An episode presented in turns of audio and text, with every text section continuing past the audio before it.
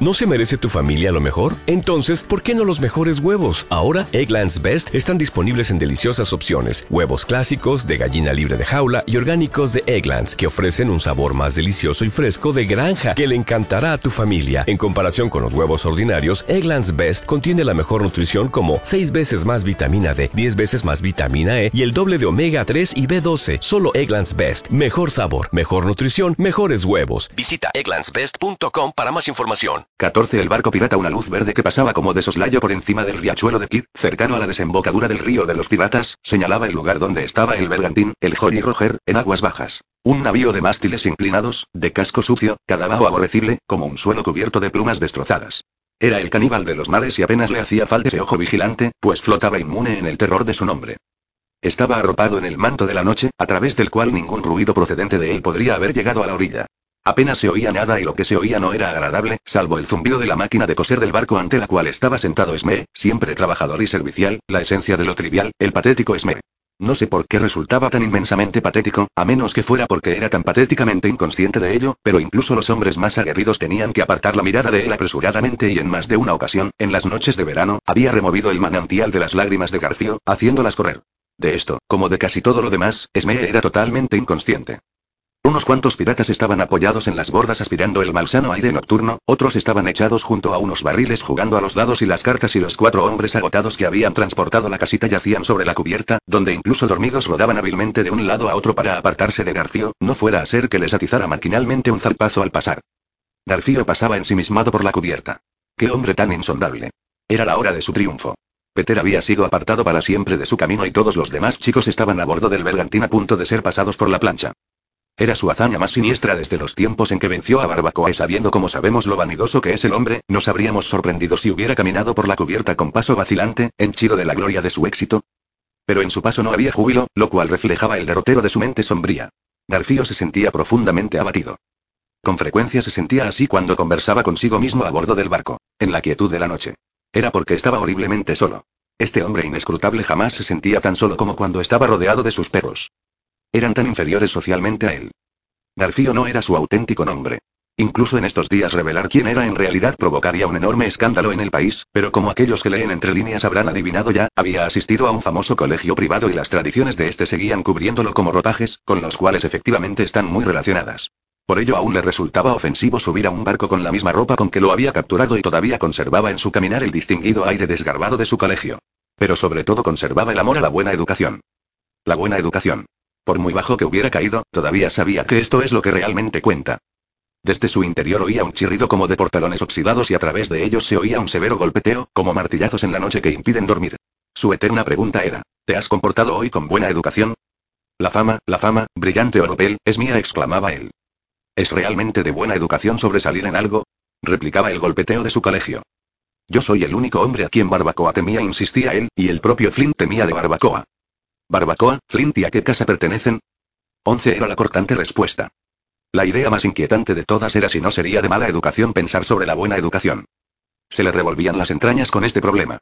Era una garra que llevaba dentro más afilada que la de hierro y mientras lo desgarraba, el sudor resbalaba por su rostro cetrino y le manchaba el jubón. A menudo se pasaba la manga por la cara, pero no había forma de detener el goteo. Ah, no envidiéis a Garfio. Le sobrevino un presentimiento sobre su pronto final. Era como si el terrible juramento de Peter hubiera abordado el barco. García sintió el lúgubre deseo de pronunciar su último discurso, no fuera a ser que pronto ya no hubiera tiempo para ello. Habría sido mejor para García, exclamó haber tenido menos ambición. Solo en sus momentos más negros se refería a sí mismo en tercera persona. Los niños no me quieren. Es curioso que pensara en esto, que antes jamás lo había preocupado. Quizás la máquina de coser le diera la idea. Estuvo largo rato mascullando para sus adentros, contemplando a Esme, que cosía plácidamente, convencido de que todos los niños tenían miedo de él. Que tenían miedo de él. Miedo de Esme.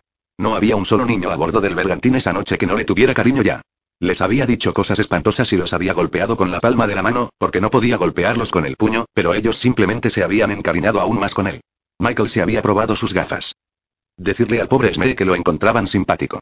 García ardía en deseos de decírselo, pero le parecía demasiado brutal. En cambio, dio vueltas en la cabeza a este misterio. ¿Por qué encuentran simpático a Esme? Rastreó el problema como el sabueso que era. Si Esme era simpático, ¿qué era lo que le hacía ser así? De pronto surgió una horrible respuesta. ¿Buena educación? ¿Es que el contramaestre era bien educado sin saberlo, lo cual constituye la mejor educación? Recordó que uno tiene que recordar que no sabe que se es así antes de poder optar a ser elegido como miembro del pop. Con un grito de rabia alzó su mano de hierro sobre la cabeza de Sme, pero no descargó el golpe. Lo que le retuvo fue esta reflexión. ¿Qué sería matar a un hombre porque es bien educado? Mala educación. El infeliz García se sentía tan impotente como sudoroso y cayó de bruces como una flor tronchada. Al pensar sus perros que iba a estar fuera de circulación por un rato, la disciplina se relajó al instante y se pusieron a bailar como locos, cosa que lo reanimó al momento, sin un solo rastro de humana debilidad, como si le hubieran echado un cubo de agua encima. Silencio, Patanes gritó, los paso por debajo de la quilla. El jaleo se apagó de inmediato. ¿Están todos los niños encadenados para que no puedan huir volando? Sí, señor. Pues subidlos a cubierta. Sacaron a rastras de la bodega los desdichados prisioneros, a todos menos a Wendy, y los colocaron en fila delante de él. Por un rato pareció no advertir su presencia.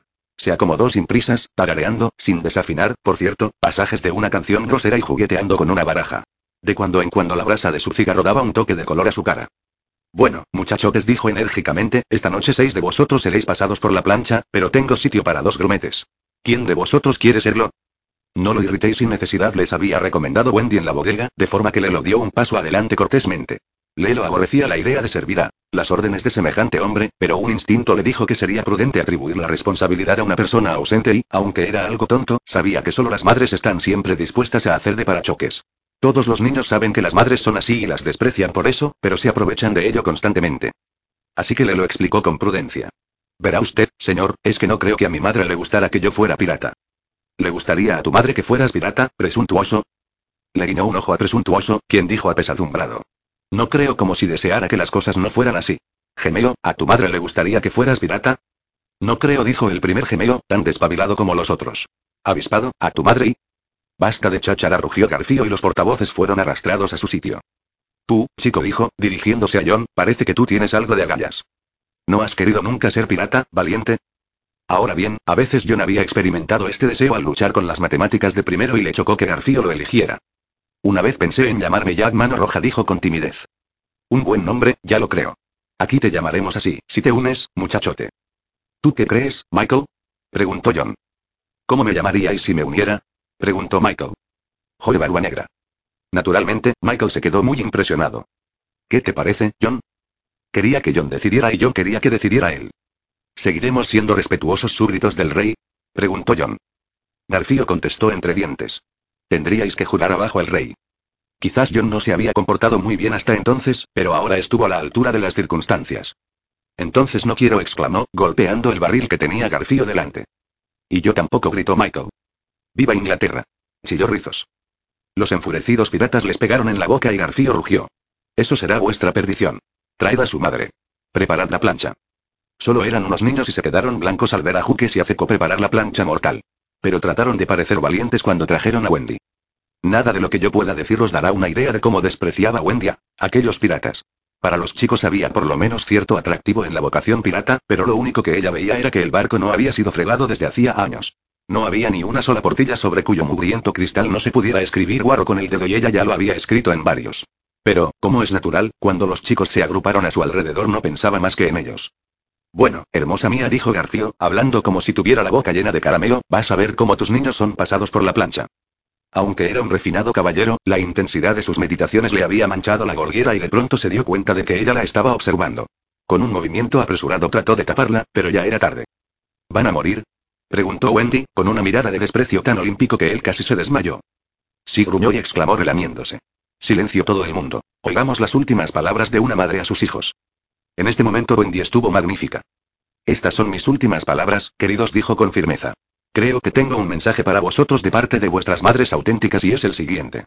Esperamos que nuestros hijos mueran como caballeros ingleses. Incluso los piratas se quedaron sobrecogidos y le lo exclamó histéricamente.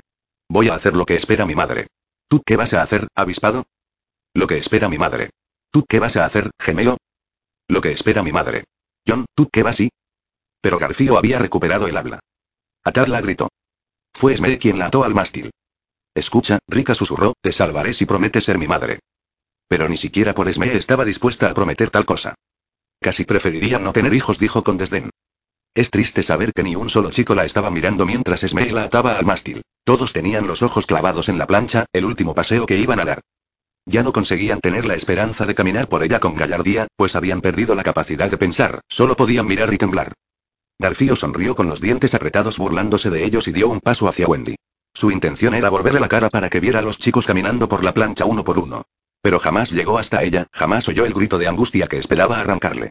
En cambio, oyó otra cosa. Era el horrible tic-tac del cocodrilo. Todos lo oyeron. Los piratas, los chicos, Wendy. E inmediatamente todas la cabeza se volvieron en una dirección. No hacia el agua, de donde procedía el ruido, sino hacia Garfio. Todos sabían que lo que estaba a punto de ocurrir solo le concernía a él y que de actores habían pasado de repente a ser espectadores. Fue espantoso observar el cambio que le sobrevino. Era como si le hubieran cortado todas las articulaciones. Cayó hecho un guiñapo. El ruido se fue acercando sin parar y por delante de él surgió este horrendo pensamiento. El cocodrilo está a punto de abordar el barco. Incluso la garra de hierro colgaba inerte, como si supiera que no era parte intrínseca de lo que quería el atacante. De haberse quedado tan tremendamente solo, cualquier otro hombre habría yacido con los ojos cerrados en el lugar donde cayera, pero el poderoso cerebro de García seguía funcionando y guiado por él se arrastró a cuatro patas por la cubierta alejándose todo lo que pudo del ruido. Los piratas le abrieron paso respetuosamente y solo cuando se vio arrinconado contra las cuadernas habló. Escondedme, gritó roncamente. Se apiñaron en torno a él, apartando los ojos de lo que estaba subiendo a bordo. No se les ocurrió luchar contra ello. Era el destino. Solo cuando García quedó oculto la curiosidad aflojó los miembros de los chicos y así pudieron correr hasta el costado del barco para ver al cocodrilo trepando por él. Entonces se llevaron la sorpresa mayor de la noche entre las noches, pues no era ningún cocodrilo lo que venía en su ayuda. Era Peter. Les hizo señas para que no soltaran ningún grito de admiración que pudiera levantar sospechas. Luego siguió haciendo tic-tac.